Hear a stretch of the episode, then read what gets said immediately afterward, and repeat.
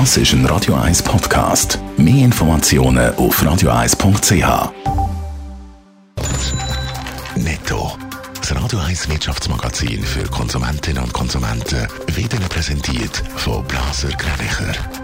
Wir beraten und unterstützen Sie bei der Bewertung und dem Verkauf von Ihrer Liegenschaft blasergreinicher.ch. Hannes Dickelmann. Die Weltgesundheitsorganisation WHO befürchtet wegen der Corona-Pandemie schwere wirtschaftliche Folgen, insbesondere auch mit Blick auf Kinder, die wenig, zu wenig zu essen haben. Die WHO rechnet wegen der Pandemie pro Monat mit bis zu 10.000 zusätzlichen Kindern, die an Mangelernährung sterben, heisst es. Die ruft darum Regierungen, Privatgesellschaft und Zivilgesellschaft auf, die Kinderernährungsprogramm unterstützen. Der Pharmazulieferer Lonza stellt sein Geschäft neu auf. Wegen dem Verkauf der Chemiebranche wird der Konzern neu in vier Einheiten aufteilt.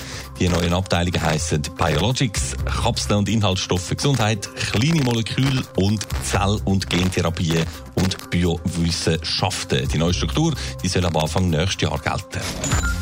Der Basler Pharmakonzern Roche hat in den ersten neun Monaten vom Jahr weniger Medikamente verkauft. Vor allem während dem Lockdown im Frühling sei der Absatz regelrecht eingebrochen, weil die Leute weniger zum Doktor gegangen sind, teilt das Unternehmen heute mit. Unter dem Strich rechnet Roche bis Ende Jahr aber trotzdem mit einem Umsatzwachstum, das wegen dem starken Verkauf von Corona-Tests stehen wieder alle Zeichen auf Einschränkungen und Massnahmenverschärfungen. Hannes Dickelmann, sei es Europa, in der Schweiz oder auch hier im Kanton Zürich. Das bedeutet ja aber immer auch Ausfälle und Schäden bei gewissen Branchen und Wirtschaftszweigen. Wer ist da im Moment wieder stark betroffen? Ja gut, die Branchen, die am Boden sind, wie die Reise- oder Konzertveranstalter, Tourismus etc., die bleiben das natürlich auch. Aber zum Beispiel gerade hier im Kanton äh, Zürich, wo ab heute ja wieder neue Einschränkungen gelten, trifft es wieder einmal die Bar- und Clubszene, wo ja in den letzten Monaten erst so ganz säuferlich wieder ein an eine Erholung angefangen hat glauben. Ab heute heisst es da strenge Maskenpflicht in Bars und Clubs.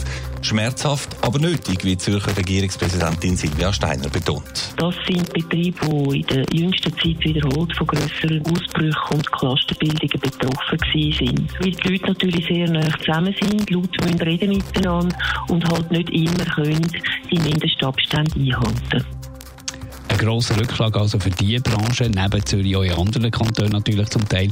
Wie reagiert man denn da auf die neuen Auflagen? Ja, man hat so fast ein das Gefühl, äh, das betrifft zum Teil andere äh, Branchen und Bereiche übrigens, die Leute, die mögen sich schon fast gar nicht mehr beklagen. Man ist sich die ständig schlechten Nachrichten schon fast ein bisschen gewöhnt, hat man das Gefühl. Der Vertreter von der Bar- und Clubkommission Zürich, der Alex Bücheli, sagt heute einmal im Tagesanzeiger, ja, er hätte grundsätzlich auch Verständnis für die Massnahmen. Trotzdem könne er sich noch nicht recht vorstellen, wie Leute mit einer Schutzmaske an der Bar sollen stehen mit ihrem Getränk.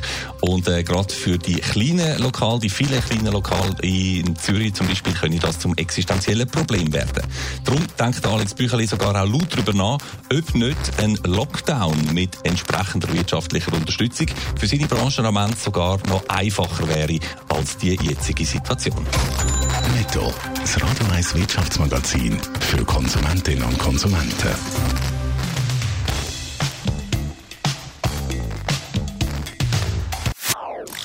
Das ist ein Radio 1 Podcast. Mehr Informationen auf radio1.ch.